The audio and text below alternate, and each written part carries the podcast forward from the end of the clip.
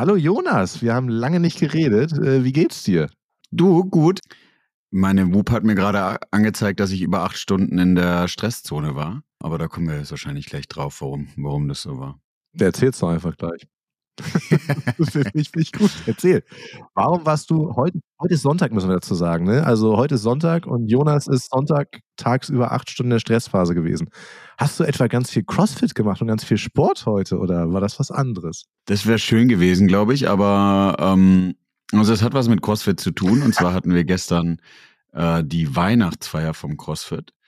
Und kennst du Rage Cage? Sag mir was, erklär's aber mal. Äh, ich hoffe, ich habe es jetzt richtig erklärt. Ich habe das Spiel gestern auch erst zum ersten Mal ähm, mitbekommen. Wir haben erst angefangen, Bierpong zu spielen. Guter Start. Und äh, das, das kennt man. Und äh, Rage Cage, wie erkläre ich das am besten? Du hast ähm, mehrere äh, diese roten Becher vor dir stellen im, im, im Kreis und in der Runde, wenn dann zehn Leute zum Beispiel da sind, die gegenüber haben einen leeren Becher und müssen mit dem Tischtennisball dann sozusagen in den roten Becher selbst treffen. Aber dadurch, dass du sozusagen einmal auf dem Tisch aufkommen musst, springst du dann da rein.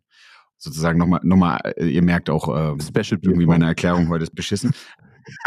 Alle roten Becher in der Mitte, zwei gegenüber, die sozusagen anfangen, dann im Uhrzeigersinn. Du musst mit dem Ball in den Becher treffen und dann darfst du weitermachen. Wenn du beim ersten Mal reintriffst, darfst du den Becher hinstellen, wo du willst. Ziel ist es sozusagen, ah. den anderen wie Fang den Hut zu fangen ja. und dann muss derjenige trinken. Du hast nicht gewonnen. Doch, doch. Es gab Personen, die sind so um 10 Uhr ähm, komplett aus der Veranstaltung wow. ausgestiegen. Geil.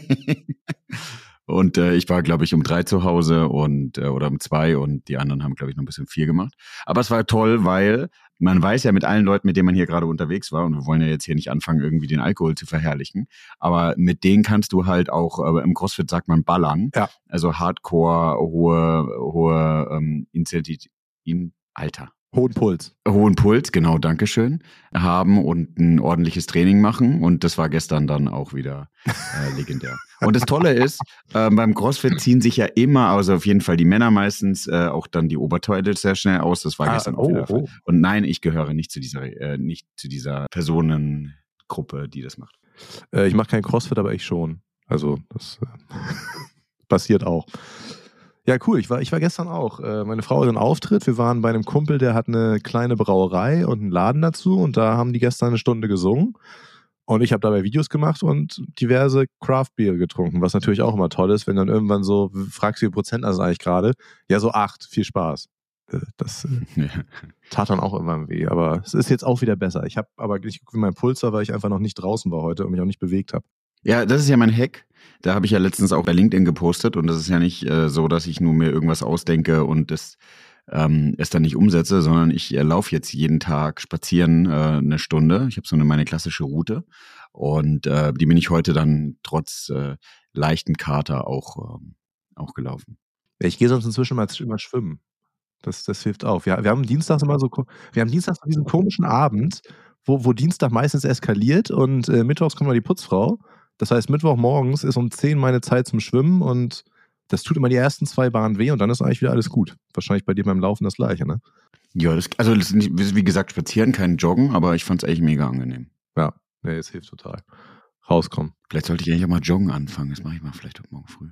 Oh nee, cool. Ich, ich, ich weiß, ich habe auch nur, ich habe es nur geschafft, Schwimmen anzufangen, weil ich jetzt mir so Kopfhörer gekauft habe, die auf den Knochen aufliegen und die dadurch richtig ah. gute Musik machen. Aber ja. sonst, sonst würde ich es auch nicht durchhalten. Ey, eine Stunde, wie schön würde ich bescheuert werden von. So geht's. So schaffe ich es vielleicht auch sogar zwei. Habe ich probiert, muss ich auch machen.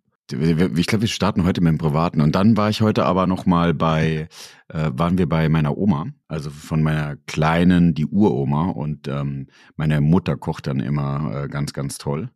Äh, also äh, mehr Generationen zusammentreffen war es mal wieder. Ja. Und das tat eigentlich auch nochmal ganz gut, von Mama gekochtes zu bekommen. Und äh, die anderen waren, glaube ich, auf dem Spielplatz draußen und ich habe äh, aus Versehen auf der Couch dann nochmal mich regeneriert. das ist gut. Also, also hattest du heute auch einen etwas ruhigeren Sonntag und äh, ja. bist vielleicht nicht so wie ich erst um 12 aufgestanden, aber trotzdem Suche und naja, bis auf deinen Puls. Nee, genau. Ich war um 9 Uhr schon wieder wach und äh, war um 11 schon beim Aufräumen helfen. Also es hat eigentlich gut geklappt. Cool. Du hast ja gesagt, wir fangen heute mit privat an. Wir haben überlegt, dass wir so ein bisschen mehr privat dieses Mal machen. Und wahrscheinlich, ich glaube, wir schaffen es in einer Folge nicht, aber in dieser und der nächsten wahrscheinlich, dass wir mal darüber quatschen. Wir haben ja schon darüber geredet, so ein bisschen, wo wir herkommen Und äh, wenn ihr jetzt uns beide anguckt, wir sind ja auch beide nicht mehr 25. Das heißt, wir haben mit Sicherheit beide nicht irgendwo eine Ausbildung, ein Studium zum Data Scientist oder so einen Quatsch gemacht. Das gab es nämlich damals noch gar nicht. Deswegen machen wir heute mal so ein bisschen Quereinsteiger-Geschichten und sowas. Wie wollen wir anfangen? Willst du anfangen?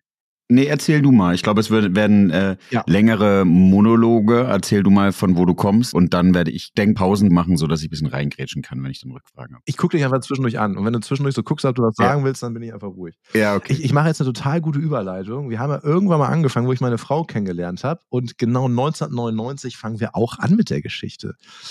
Da bin ich, glaube ich, genau in die Oberstufe gekommen. Ja, es war 11. Klasse. Und da musste ich so ein bisschen überlegen, was ich jetzt eigentlich machen will. Und habe angefangen, so, ja, ich mache jetzt hier mal so Mathe-LK, ein Englisch-LK und mache ein bisschen mehr Wirtschaft, Politik und Informatik und Bio und all so ein Quatsch. Das war auch alles gut. Äh, fast forward drei Jahre später, mein Abitur war scheiße. Ich glaube, man kann es ja anders sagen. Ich habe mein Abi mit 4, 4, 4 und 14 Punkten gemacht, wovon die 3 mal 4 Englisch- und Mathe-Leistungskurs. Ist auch super, dass ich als Data-Typ sage, dass ich in Mathe total scheiße war. Und äh, Geschichte waren. Und 14 war Wirtschaft, Politik. Und habe ich mir gesagt, Kacke. Also irgendwie, was kann ich jetzt eigentlich? Habe so ein bisschen auf den Rest geguckt, dachte so, ja gut, so Computerkram macht dir eigentlich Spaß, mach mal was damit. Und äh, das nächste wären so ein bisschen wahrscheinlich äh, diese Wirtschaft-Politik-Sache oder Biologie. Das sind so die Sachen, die laufen und wo ich nicht äh, total planlos bin und habe dann angefangen, mich nach äh, Studienplätzen umzugucken. Und das erste, was ich gefunden habe, war Wirtschaftsinformatik. Und habe mich dann auf Wirtschaftsinformatik beworben, was äh, totaler Griff ins Klo war. Ich war zwar schlecht in Mathe, aber scheinbar war das, äh, ist das Gefälle von der, den Mathe-Kenntnissen zwischen Schleswig-Holstein und äh, den Leuten aus Hamburg doch größer, als wir alle dachten und hat dann gesessen und dachte so, nee, Wirtschaftsinformatik ist es auch nicht, das ist mir alles ein bisschen zu bland. Es gab tatsächlich ein, als schöne Anekdote, es gab eine schöne Sache, die passiert ist. Wir hatten eine Vorlesung zum Thema Computer, Infrastruktur, bla, also so, so ein bisschen mehr Hardware-Kram. Und dann hat der Professor erklären wollen, wie Binärcode funktioniert und äh, dass in dem Fall zum Beispiel 1 plus 1 10 ist. Weil 1-0, 1-0, weißt du, ne? Mhm. Und äh, da hat sich einer hingestellt und wirklich aufgestanden, meinte, Herr Professor, das ist falsch, das ist 2 und meinte das todernst. Und da dachte ich so, cool, ich gehe jetzt und ich komme nicht wieder.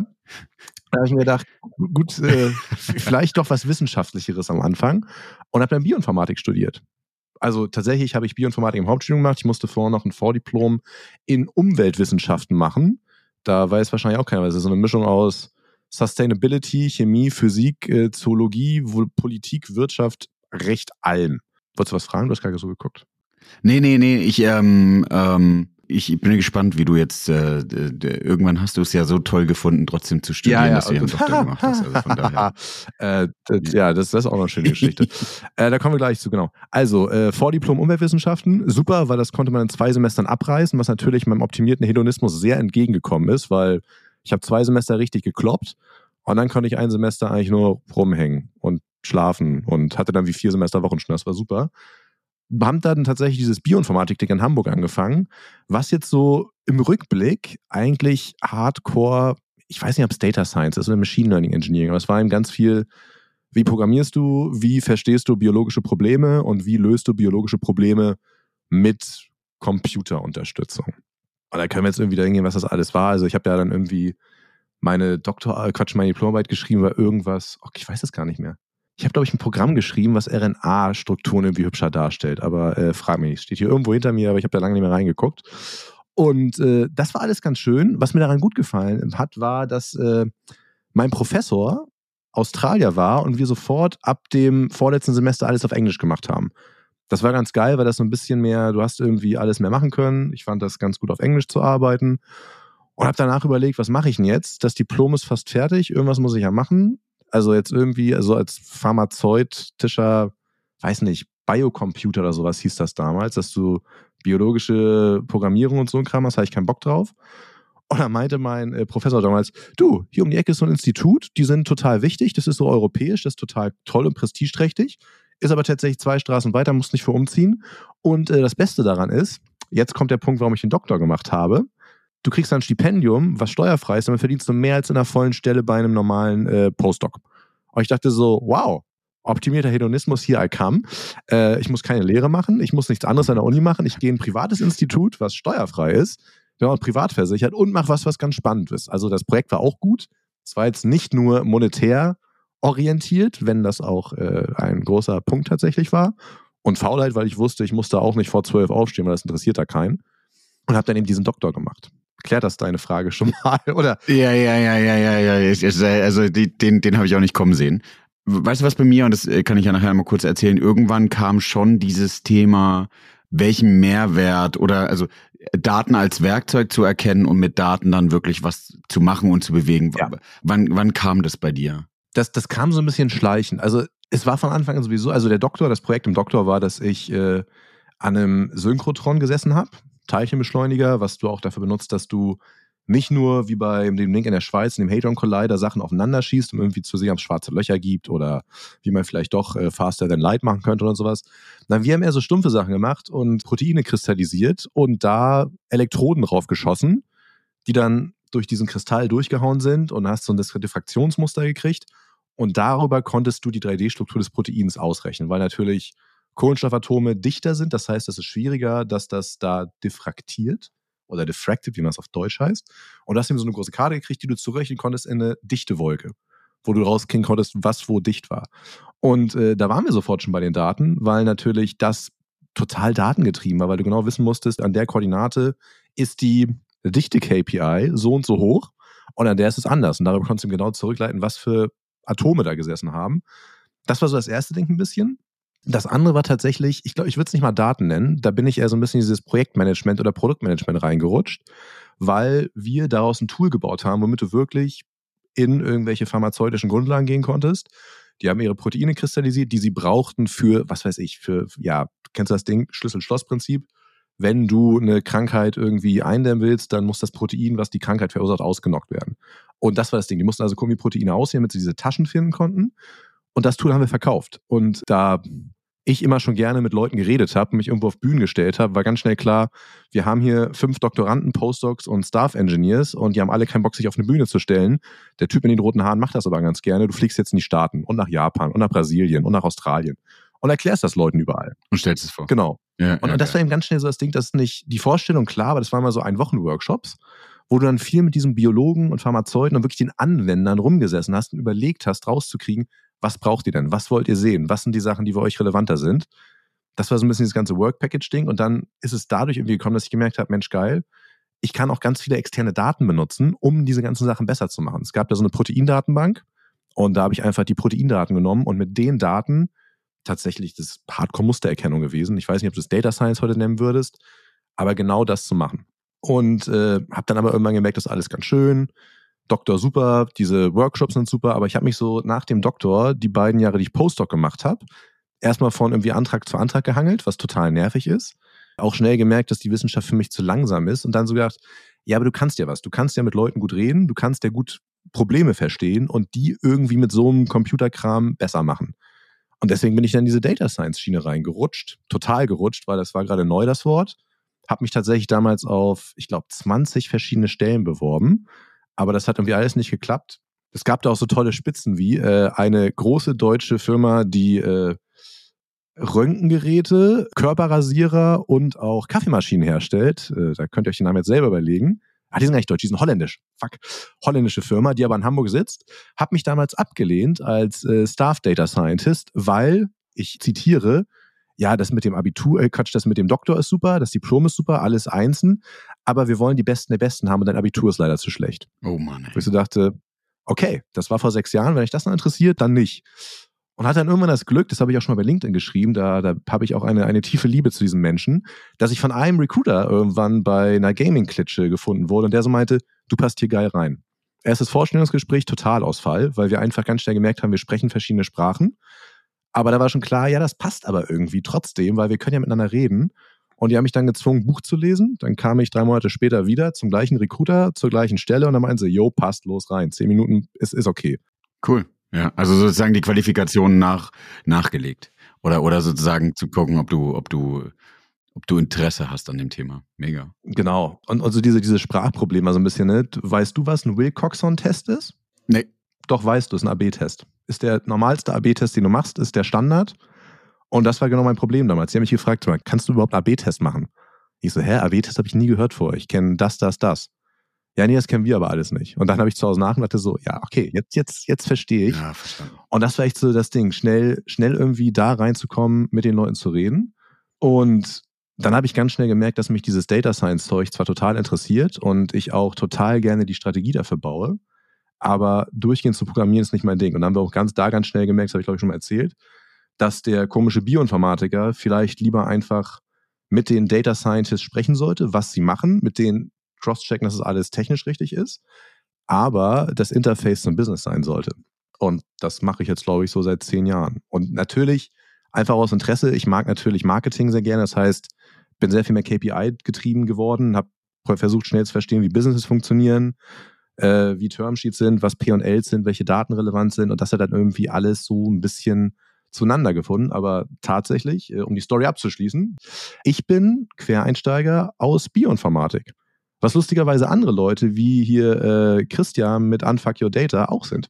Ja, du meinst also mit Bioinformatik oder mit sozusagen Quereinsteiger? Nee, Bioinformatik Quereinsteiger. Ich glaube, Quereinsteiger ja, ja, sind, glaube ich, ja, alle, die Data machen, die über 30 sind, sind alle Quereinsteiger. Also ich kann mir nicht vorstellen, dass irgendjemand, da, vielleicht wenn du Wirtschaftsinformatik oder Medieninformatik voll studiert hast, da war das vielleicht weniger Quereinstieg, aber bei uns allen sonst war das, glaube ich, ja, so. Ein bisschen philo nicht philosophisch, aber sozusagen die, die, die Frage dahinter ist, dadurch, dass wir als Quereinsteiger nicht dieses klassische Konstrukt hatten, glaubst du, dass wir gewohnt sind, anders zu arbeiten? Dieses methodische, analytische, diese Brain Teaser, die ich immer wieder habe, äh, die, die, die ich mag, immer ja. sich in neue Themen arbeiten, versus die Leute. Ja, so, meine Frage ja. ist noch nicht fertig, denn. die, die so ein bisschen ähm, weil ich habe ich hab manchmal das Gefühl, dass wenn du dieses eine Thema lernst, dann sagst, okay, jetzt bist du Data Scientist, weil jetzt kannst du es ja lernen, dass du dann die Augen vor verschließt, dich, also ist jetzt eine harte These, aber sich weiterzuentwickeln. ja, habe ich ja eben schon gesagt, äh, sehe ich total so, weil wir, wir mussten ja einfach schon einmal in was anderes reingehen und ich glaube, das machst du nur, wenn du Interesse daran hast ja. und wenn du es irgendwie spannend findest. Der beste Vergleich ist ja so ein bisschen, wie Leute in unserem Alter aus der Tech-Area arbeiten und wir aus der Data-Area.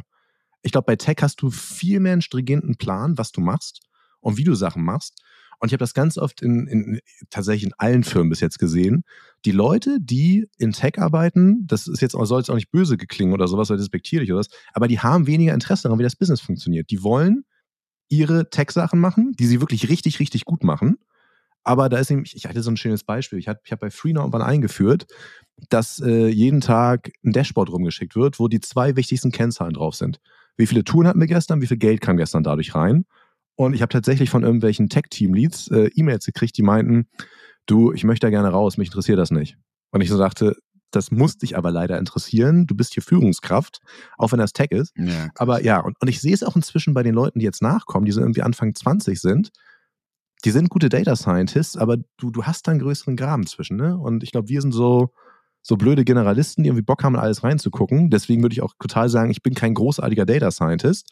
Ich bin mal ein guter Data-Mensch, weil ich einfach alle Sachen ein bisschen verstehe und das gut einordnen kann. Und Bock darauf habe eben, jetzt eben auch selbstständig, einfach von Firma A nach Firma B zu springen und mich da so ein bisschen reinzuschmeißen und zu gucken, wie ich da helfen kann. Weil ich glaube, das ist so der, der Hunger. Für den Hunger hatten wir schon mal.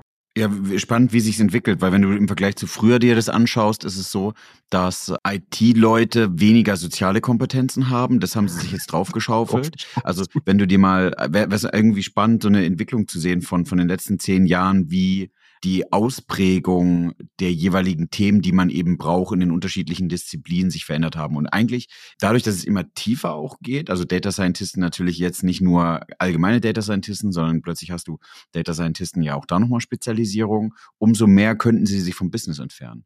Und das ist ja wieder der Punkt, wie kannst du das eigentlich wieder auffangen? Weil Data Scientisten müssen ja oder alle Data-Leute sollen auf jeden Fall zum gewissen Teil das Business verstehen, weil sonst können sie nicht helfen. Werbung in eigener Sache.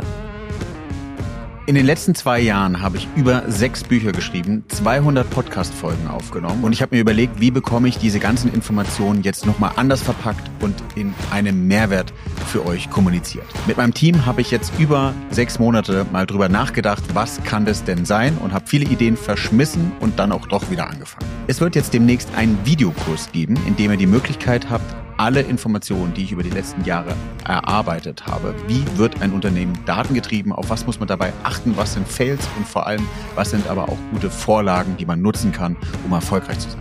Von daher nutzt die Chance, meldet euch bei mir und ihr bekommt Zugriff zu diesem Videokurs. Ich schicke euch alle Informationen dazu. Er kostet natürlich was, aber für die Leute, die am Anfang direkt zuschlagen, habe ich auch einen großen Rabatt. Ich freue mich. Ja, das auch. Und äh, ich glaube, das funktioniert in großen Firmen ganz okay, weil du dann irgendwie einen Produktmanager drüber hast, das kannst du irgendwie stieren. Aber je kleiner die Firma ist, stell dir vor, du bist ein Startup, du hast dein erstes Data-Team mit vier Leuten. Da ist ein Engineer drin oder ein Analytics-Engineer, ein Data Analyst und du brauchst einen Data Scientist, ja. weil das Business entweder ganz viel Predictions braucht oder da wirklich irgendwas Machine Learning Technisches drin ist. Die Person muss einfach das Business verstehen, weil da ist niemand, der das irgendwie stieren kann. Und ich glaube, das ist das, was in Tech immer ziemlich gut funktioniert, weil da immer jemand draufsitzen muss, der stiert. Ja. Ich finde auch so ein bisschen, ja, weniger Sozialkompetenzen, aber wenn du dir, wenn dir das alles ein bisschen anguckst, was jetzt an Leuten nachkommt, ich glaube, die Jobs werden auch einfach hipper, so ein bisschen und ist jetzt auch wieder blöd, ey. Mehr extrovertierte Leute fangen auch an, wirklich zu programmieren und sich Sachen darauf zu schaufeln. Die werden dann wahrscheinlich jahrelang Hardcore-Programmierer bleiben, aber ich glaube, da kommt schon mehr anderes nach, als das so in unserer in unserer Jugend war. In den frühen 2000ern. Ja, spannend. Wo kommst du her, Jonas? Ich habe, ähm, weil wir jetzt auch ja. Äh, über dich gesprochen haben, ich hatte mir eine gute Frage für dich überlegt gehabt, die mir jetzt leider wieder entfallen ist. Nee, sie fällt mir wieder ein. Ich glaube, die habe ich noch nicht gestellt gehabt.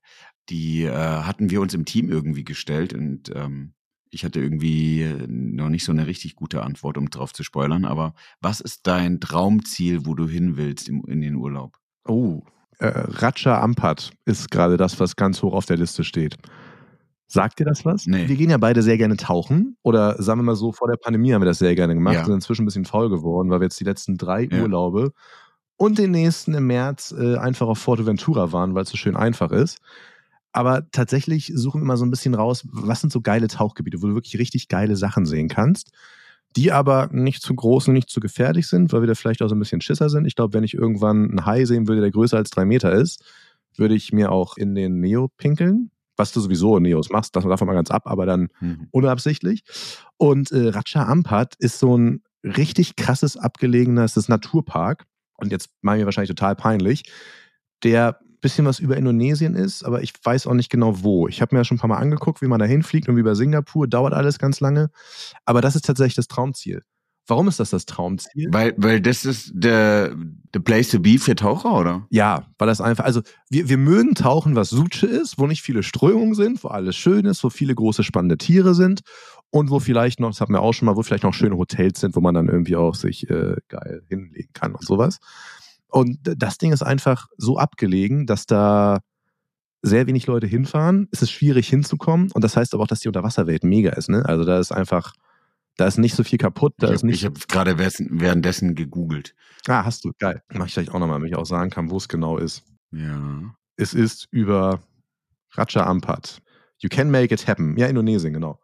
Und du brauchst, ey, du musst irgendwie da, es dauert über einen Tag da hinzukommen. Das heißt, es ist noch was, wo du wirklich sagen musst, wir machen jetzt zwei Wochen lang nur Tauchen und da ist auch sonst nichts. Ich glaube, das Internet ist auch recht schlecht, aber was unter Wasser ist, ist eben großartig. Also du hast Korallenriffe, die nicht unberührt sind, aber viel unberührter als alles andere, was jetzt auch in Thailand so hast, weil die Pandemie war tatsächlich für Taucher ziemlich geil, weil dadurch weniger Leute tauchen waren und weniger kaputt gegangen ist.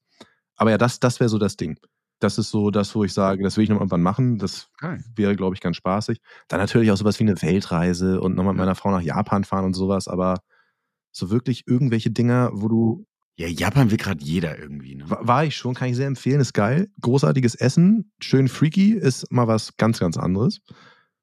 Aber ja, nee, ey, äh, Raja Ampat, also wirklich, das ist lustig, weil wir gerade darüber geredet haben, überlegt haben, wann können wir das denn eigentlich mal machen? Wann haben wir da noch Zeit für? Wann ist das nicht was, wo wir denken, oh, jetzt wirklich nur tauchen und irgendwie 30 Stunden Flugzeug hin, 30 Stunden Flugzeug zurück, lohnt sich dann auch richtig. Wir machen das jetzt anders. Wir, wir, wir haben ja den einen oder anderen Zuhörer oder Zuhörerin.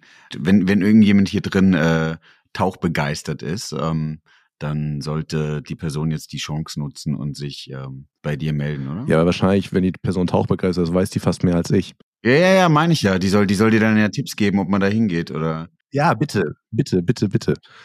Also, äh, wir waren jetzt auch auf Forteventura tauchen, das war schön, aber da passierte genau das, was du niemals willst, wenn du tauchen gehst. Es gibt auf Forteventura ein spannendes Tier, den äh, Angel Shark, den es ganz selten zu sehen gibt, der was ganz Besonderes ist, wenn du den siehst.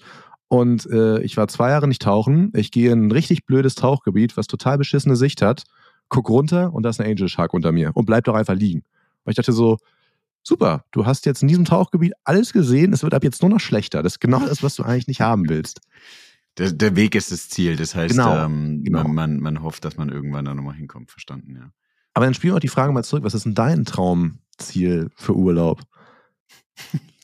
Ja, wer, äh, um die Hörer und Hörerinnen abzuholen, wir haben ja die Vanessa, die ja mit äh, äh, zuhört und sozusagen gewährleistet aus meinem normalen Prozess. Die, die, ähm, stopp, die übrigens gerade in unsere WhatsApp-Gruppe geschrieben hat, jetzt wird's witzig. Das, das muss ich kurz Ja.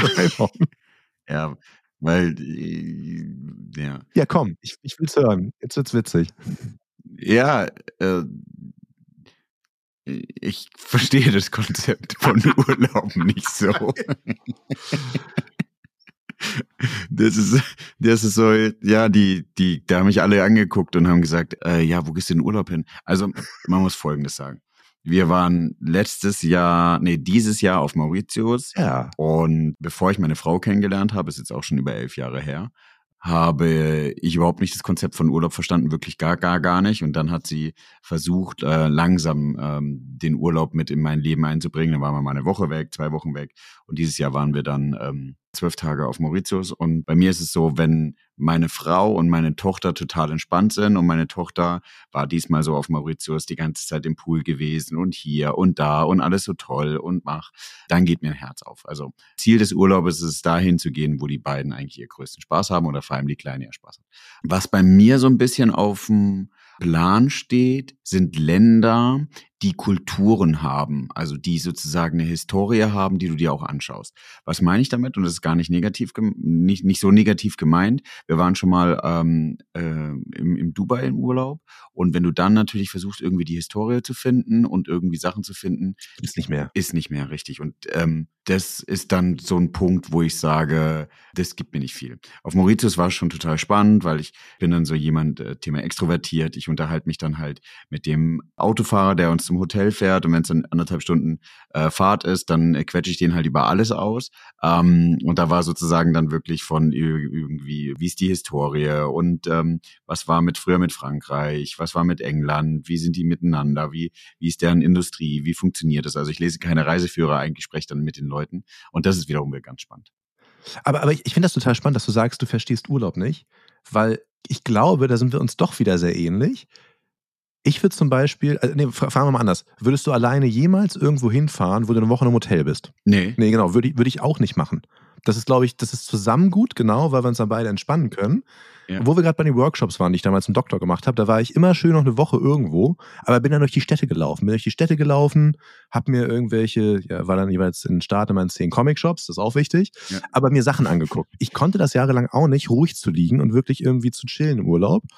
Das kriege ich irgendwie auch nur zu zweit hin. Aber das ist, finde ich, spannend, dass du das sagst, weil ich glaube, Urlaub verstehen wir beide nicht so richtig.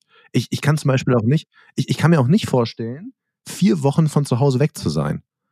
Ich kann inzwischen im Urlaub arbeiten, Ja. das geht, aber ich, aber ich finde es echt so, dass das kotzt Silke auch so ein bisschen an, weil ich meine immer so, oh, müssen wir jetzt wirklich drei oder vier Wochen weg sein? Ist das nicht total anstrengend? Weil ich bin ja auch gerne hier, das ist ja so, ja. Ja.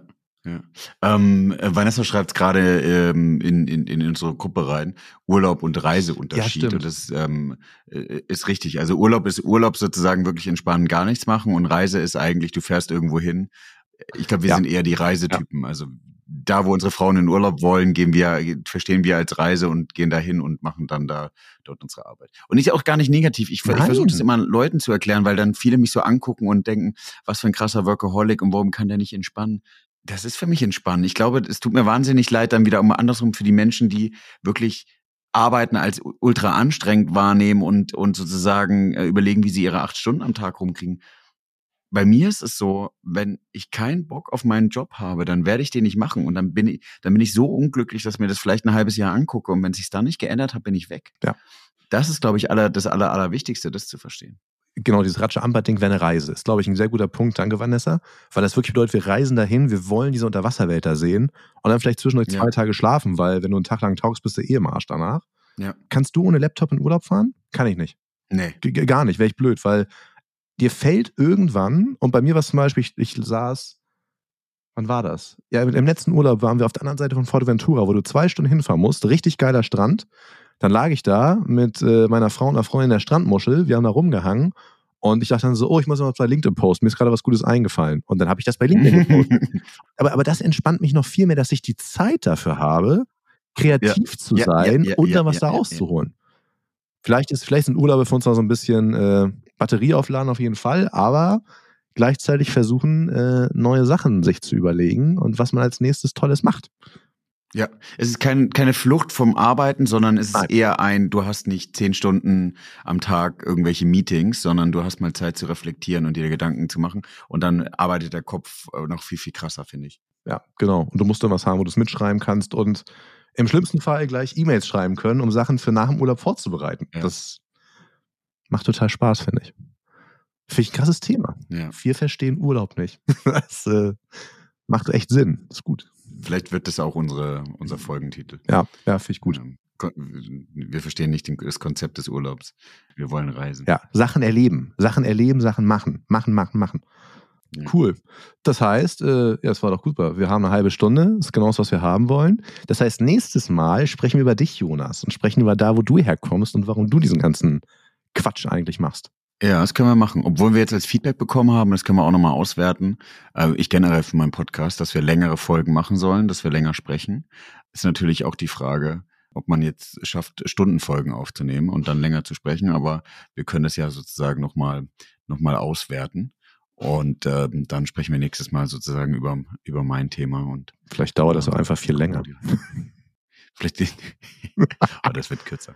Wir können auch gemeinsam einmal, ähm, ist eigentlich auch ein cooles Thema, ob wir, wir machen ja auch noch eine Silvesterfolge, ob wir dann einmal gemeinsam über das Feedback gucken, sozusagen zum Podcast und wie, wie wir aus Data-Sicht da drauf gucken, ist auch spannend. Ja. Oh, ich, ich habe gerade angefangen, meine LinkedIn-Sachen selber auszuwerten. Da muss ich auf jeden Fall einen LinkedIn-Post Oh, das ist spannend, das müssen wir mal drüber sprechen. Ja, ja. ja, was ist bilingual, was ist einsprachig, was läuft wann raus? Es ist mega nervig, die Daten da rauszukriegen, wenn du kein Tool holst, aber die Tools machen nicht ja. das, was ich will. Das heißt, ich habe jetzt einen Reminder jeden Montag, dass ich mir die CSV-Dateien runterladen muss. Schlechteste Art und Weise, einen ETL-Job zu haben. Aber gut, es funktioniert. Cool. Vielen, vielen Dank für die Folge, Tim. Danke dir. Hab noch einen schönen Sonntag. Ich hoffe, dein Puls geht jetzt langsam runter und du bist nicht mehr in der Stressphase und der Kater ist langsam wieder weg. Und dann äh, quatschen wir nächstes Mal über dich. Ich freue mich drauf. Juhu. Bis dann. Bis dann. Ciao.